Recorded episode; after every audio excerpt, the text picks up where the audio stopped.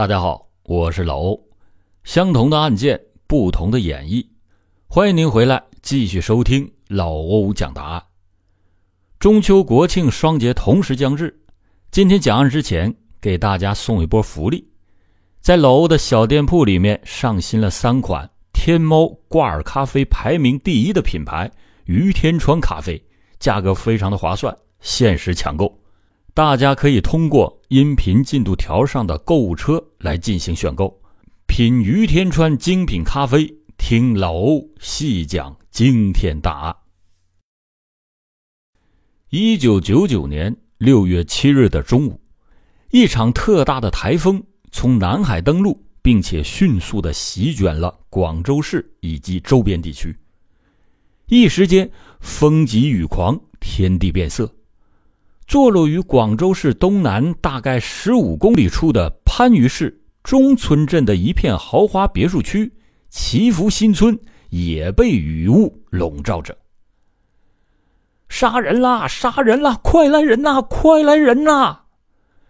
一声声撕心裂肺的呼喊，突然从祈福新村七街的 B 幺幺六号别墅前传了出来。这个时候正是下午四点二十分整。接到报警以后，番禺市公安局中村镇分局的公安人员在四点三十分赶到了案发现场。案发的现场是一片恐怖凄惨，就连这些常年和犯罪分子打交道的老刑警们也是惊得目瞪口呆。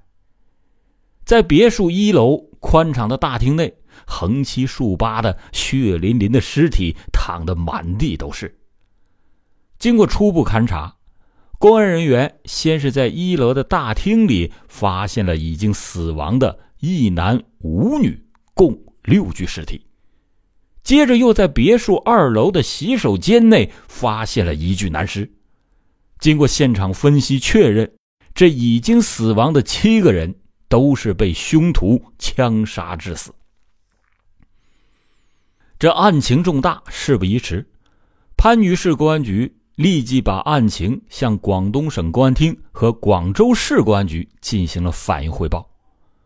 广东省公安厅和广州市公安局接到报告以后，马上就派出了大批的精兵强将赶赴现场调查破案。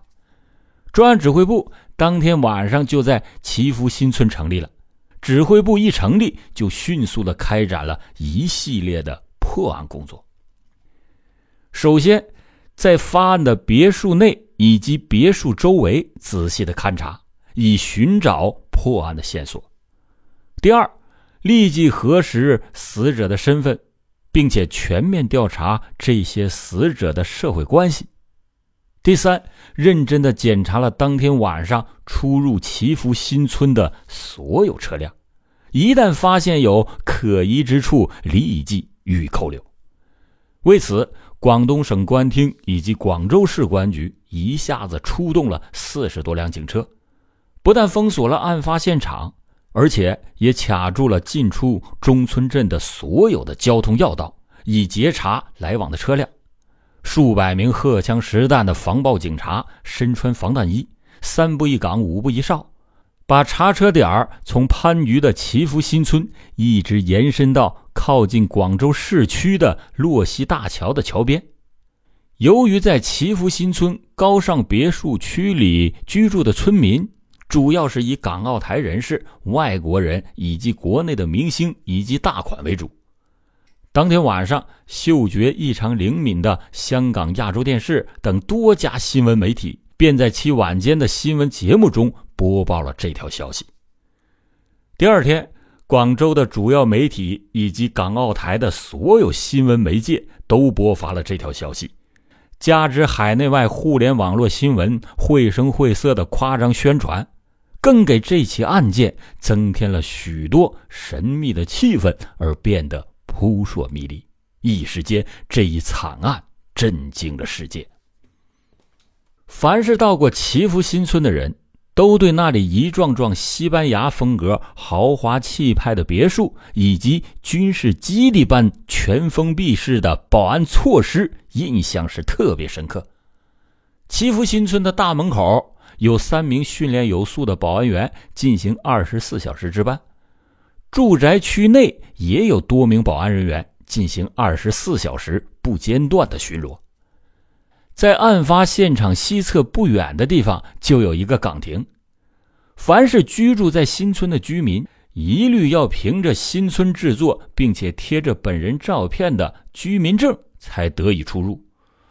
所有外来人员一律要在登记所找的人姓名、住址以后领取临时出入证，而且要有保安人员通过电话征得屋主的允许之后方准进入。如果来访者是开车入内，必须要先登记司机的姓名、车牌、车型等，并且留下驾驶证后才得以放行。发生这起特大恶性惨案的七街 B 幺幺六号别墅一共有三层，一楼有客厅、饭厅、厨房和洗手间，二楼有两间大卧室以及洗手间，三楼是活动室和客房。警方进一步的现场勘查，发现别墅的所有门窗均无破损的痕迹，而相邻的别墅也没有发现任何有人攀爬的痕迹。七名死者衣着整齐，各房间内都没有发现现金、物品以及首饰丢失的现象。在三楼的麻将桌上，烟灰缸和几部手机仍然完好。通过指纹鉴定。也没有发现有其他人触摸的痕迹，这一切无疑都说明这里并没有发生激烈的搏斗，完全有可能是熟人作案。尸体检验证明，这七名死者均是因眉心、太阳穴近距离中弹致死，在现场的沙发底等隐蔽的地方有七枚弹壳。这七枚弹壳均是同一支制式小口径步枪所发射。不久，七名死者的身份很快就查明了。第一名死者，也就是房主，名叫武振辉，香港人；第二个死者是武振辉的母亲，叫袁金香，是广州人；第三个死者是武振辉的姐姐，叫吴以莲，香港人。第四名死者是武振辉的女友，叫贾丽华，她是澳大利亚人。第五名死者是贾丽华的母亲林瑞兰，是广州人。第六名是武振辉的朋友，叫龚鹏，他是一名美国人。最后一名是武振辉的司机王某之妻，叫张小川，潘禺人。经过警方深入的调查，发现武振辉。六月初就从澳门经由珠海入境。案发的当天，武振辉先是和龚鹏等几个朋友在别墅里打麻将。中午，朋友们离去之后，别墅里只剩下武振辉和龚鹏两个人。一点零七分，武振辉的司机王某开着车，拉着袁金香、吴启莲、贾丽华、林瑞兰、张小川等五个人。从祈福新村外面回到别墅的门前，接着自己又开车外出到番禺市郊的一家发廊里去理发。两个多小时以后，他从发廊里出来了，先到幼儿园接了女儿回家，然后再开车到武振辉的别墅，准备再接妻子回家做晚饭。结果还没有进屋，就发现了凶杀案，并且及时的报了案。专案组综合上述的种种迹象分析，得出了几个判断：首先，杀手应该是直接从大门进出，熟人作案的可能性最大；第二，杀手凶残嗜血，下手狠辣，设计精确，并且将一些暴露在外面的弹壳能够从容的捡走，此人必定是头脑冷静。像黑帮分子，甚至是职业杀手。第三，根据上述七个人的死亡顺序推断，估计杀手在进入一楼客厅以后，先把武振辉枪杀在沙发上，再到二楼枪杀了龚鹏。而此时，五名女人恰好从外面进来，杀手于是逐一射杀，以杀人灭口。第四呢，杀手专门挑台风天气下手，此时正是风急雨狂，有异响也不容易被人发觉，显然这是有预谋而来。而作案的目标就是武振辉或者是龚鹏，杀手的人数可能是两到三名。杀手的作案时间很可能是在中午十二点三十分到下午一点三十分之间，而司机王某开车送五名女人回到别墅，因过门而不入，所以得以逃过灭顶之灾。由于案件的性质恶劣，影响重大，专案小组派出了将近百名精兵强将，兵分多路，日夜兼程。吩咐香港、澳门、黑龙江等地对死者武振辉、龚鹏以及关系人做了大量、十分艰苦细致的调查工作。调查结果发现，武振辉也是罪行累累，绝非善类。武振辉原籍广东台山市，一九七五年偷渡去了香港，四年以后获得了香港居留权。一九九二年。入住番禺祈福新村，他先后在祈福新村购买了三栋别墅。他九十年代中期曾经在番禺做过倒卖汽车的生意。一九九七年离婚，现在有一子一女。近年来，他不务正业，在澳门开有私人赌场，并且有特大制毒贩毒的嫌疑。一九九零年一月二十日，香港尖沙咀一家百货公司的金银珠宝店。发生了一起四百万元的珠宝大劫案，三名歹徒和前来围捕的近百名香港皇家警察对峙开火，被警察当场击毙一人，另外两个人仓皇逃脱。事后，香港警方发现，这两名歹徒逃离现场时所驾驶的汽车正是武振辉的私家车。发案后不久。香港警方虽然在机场抓获了正要乘机离开香港的武振辉，但后来因为证据不足，只好将其释放。武振辉在内地的家人也反映他不务正业，而且心术不正，将来会不得好死。而另一名死者，四十三岁的美籍华人龚鹏，原籍在台湾，他一九九二年回到中国内地经营药品生意。他在上海、珠海等地均开设有公司，他的生意做得比较大，社会的交往也十分的广泛，全国各地都是朋友。综合种种因素，警方最后断定武振辉应死于仇杀。那么，杀手到底是谁？又在哪里呢？武振辉在江湖黑道上的社会关系。极其的广泛，警方在对武振辉的关系人进行大量的排查后，一个叫苏贵彪的人纳入了专案组的视线。苏贵彪，外号彪哥，现年三十八岁，是香港人，原籍广东云浮市。他一九八零年偷渡香港，后来取得香港居留权。一九八四年因为游荡被判罚五百元和守行为一年。同年，又因为抢劫珠宝行被香港法院判处十二年有期徒刑。警方在调查中发现，苏贵彪生性凶残，无恶不作，是负有多宗血债的在逃犯。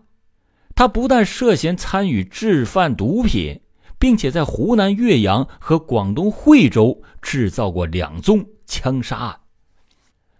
自从苏贵彪。一九九七年从香港再次潜回内地以后，就一直没有再回到过香港。在他看来，弹丸之地的香港太小了，对他来说，只有内地才是他可以干一番大事业的广阔天地。根据专案小组调查，苏贵彪和武振辉交往甚密，武振辉的邻居也向警方反映说，在案发之前。苏贵彪曾经在武振辉的家门口等候过武振辉。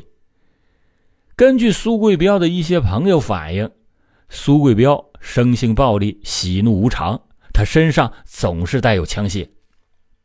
经过深入的调查，苏贵彪在发案以后和他的好友陈伟成一同失踪了。这个陈伟成三十八岁，番禺人，外号叫大头成。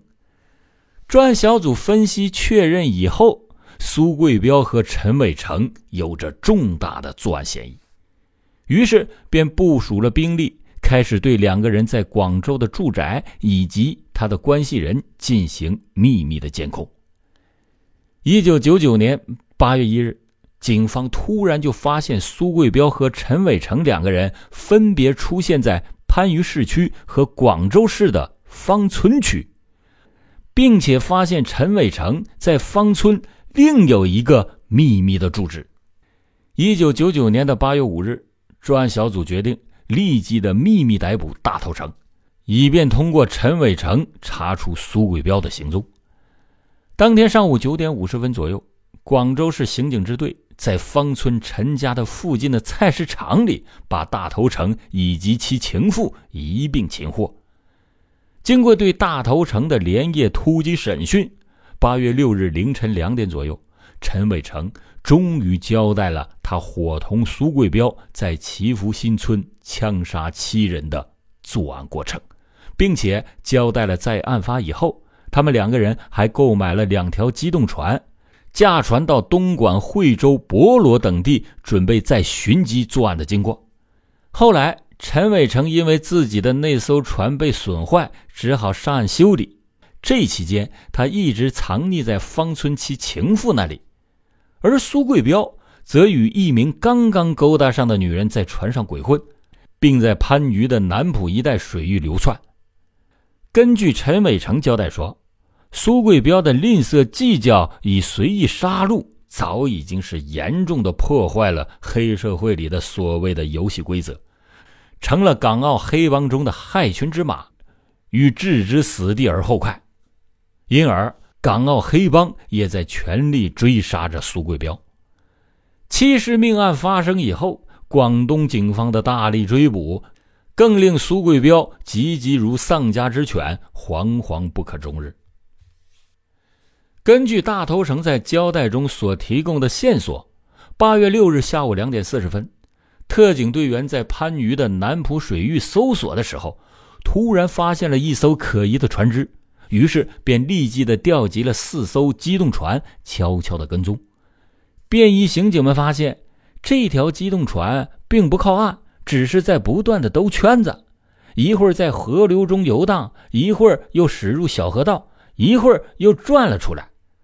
警方不能完全证实在船上的就是苏贵彪，因此四艘机动船既不敢过分的靠近，又要紧紧的盯住他。战前的气氛显得是异常的紧张。为了不使这条大鱼漏网，警方还在两岸各分两组，用摩托车、汽车沿岸追踪。后来，这条船停泊在了一个旧渡口，一名女子上岸去买盒饭。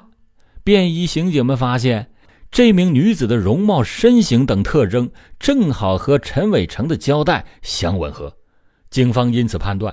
这个女人必定是苏贵彪的情妇无疑，而且苏贵彪肯定就在船上。夜幕很快就降临了，这条机动船就像是嗅到了风声似的，突然加速往西边疯狂的逃窜。警方派出了一艘机动船迅速的追击，而异常狡猾的苏贵彪突然来了一个急转弯，把船驶入到了一条小河道。然后手持火力强大的冲锋枪，对着被行将撞翻的警方船只以及船上的警察疯狂的扫射。说时迟，那时快，正待苏贵彪跳上船头举枪扫射的一瞬间，警船上的警察们见势不妙，立即的翻身跳船潜入水中，从而就避免了一起重大的伤亡事件。苏贵彪站在船头，一边持枪扫射，一边大声的骂道：“狗公安，有种的，你给我出来！”然后趁乱开船，仓皇的逃窜。不一会儿，便驶离了警方的视线。一九九九年八月六日的深夜，在得知苏贵彪竟然得以突破重重包围，并且向西逃窜以后，警方又出动了重兵，在广州市的芳村区、海珠区和广州市周边的番禺市、顺德市、佛山市、南海市等地形成了一个大大的包围圈，从水路和陆路两路开展了大规模的围捕战斗。八月七日凌晨一点多钟。公安人员在距离南浦岛不远的水面上发现了苏贵彪所遗弃的机动船，在船上发现了各类武器和子弹一大批。八月八日上午十点左右，苏贵彪的行踪在广州市海珠区的南州路被警方发现，专案组立即决定马上在芳村区和海珠区重点布控，一面在各个车点盘查可疑车辆和人员。一面对苏贵彪关系人的住宅实行二十四小时的监控。一九九九年八月八日深夜十一点二十分左右，芳村区公安局巡警大队的特警中队的五名民警，在芳村区珠江隧道口检查可疑车辆的时候，截查了一辆夏利出租车。坐在车后排的只有一名乘客，此人三四十岁的年龄。下车以后，十分热情地和警察打招呼。警察让他出示证件，此人掏出了一张省府二办的工作证来。刑警们仔细一辨认，察觉有异。接着见他的腰间鼓鼓囊囊的，于是就让他举高双手接受检查。警察在他怀里搜出了一支带有红外瞄准仪的五四式手枪，子弹已经上了膛。特警队员们见状，以迅雷不及掩耳之势，当即将其扑倒，牢牢地铐住了他的双手。接着，特警队员又在其腋下搜出已上膛的仿六四式手枪一支，在车上的一个袋子里面又搜出了已压满子弹的微型冲锋枪一挺。尤其是令人可笑的是，这个人被擒拿以后，面不改色心不跳，显得镇定自若。他居然拿出了领导者的口气，十分严厉地批评特警队员，并且声称自己是秘密警察，而且是受国家公安部的派遣，正在调查番禺祈福新村特大恶性杀人案。到了八月九日凌晨两点左右，特警队员将这个人押回到广州市刑警支队，开始连夜审讯。经过审讯证实，此人。正是警方追捕已久的祈福新村七尸命案的主要嫌疑人苏贵彪。根据苏贵彪和陈伟成的交代，六七惨案的真相开始大白于天下。一九九九年六月七日中午，苏贵彪携带装有一支可接驳的小口径步枪的皮箱，陈伟成携带装有一支五四式手枪的手袋。共同来到祈福新村 B 幺幺六号别墅，因为他怀疑武振辉前不久帮他弄来的一批冰毒原料货不对版，因而使制造出来的毒品不合格，使他损失了四百多万元。今天苏贵彪上门就是要把武振辉干掉，以泄私愤。当时苏贵彪敲了一下武振辉的家门，赤裸着上身的武振辉前来开门。由于三个人彼此都是熟人，于是聊着天就往客厅走去。此时，苏贵彪向武振辉问清楚了楼上还有一个台湾老板以后，突然就凶相毕露的问武振辉说：“你信不信我今天要打死你？”武振辉以为他在开玩笑，指着自己的肚子说：“你你打呀，你打呀！”苏贵彪当即掏出了小口径步枪。一枪就击中了武振辉的胸部，然后又在武振辉的头上补了两枪，将其打死。接着，他迅速地冲上了二楼，将正在洗手间里整理衣物的龚鹏残忍地杀害。当苏贵彪回到楼下捡回弹壳，并且准备迅速撤离的时候，五个女人回到家敲门，苏贵彪和陈伟成马上用枪逼着他们走进客厅。陈伟成持手枪在旁边监视，苏贵彪则用步枪对着他们的脑袋，将他们逐一枪杀。一九九九年八月九日的晚上，特警队员全面出击，在苏贵彪的关系人家里搜出了七七式手枪、电击枪、各种军警服装和证件等一大批。至此，警方一共搜出了九支枪械，包括五四式手枪两支、仿六四式手枪一支、微型冲锋枪两挺、小口径步枪一支、雷明登猎枪一支、高压气枪一支、电击枪一支，另外有各类子弹二百多发。烈性的硝铵炸药两桶，雷管七枚，冰毒五十克，还有各种作案工具一大批。至此，这宗震惊海内外、骇人听闻的恶性枪杀案终于是告一段落。一九九九年十一月三日上午，广州市中级人民法院在番禺市公开开庭，对震惊海内外的广东番禺祈福新村七人命案的案犯作出了一审判决。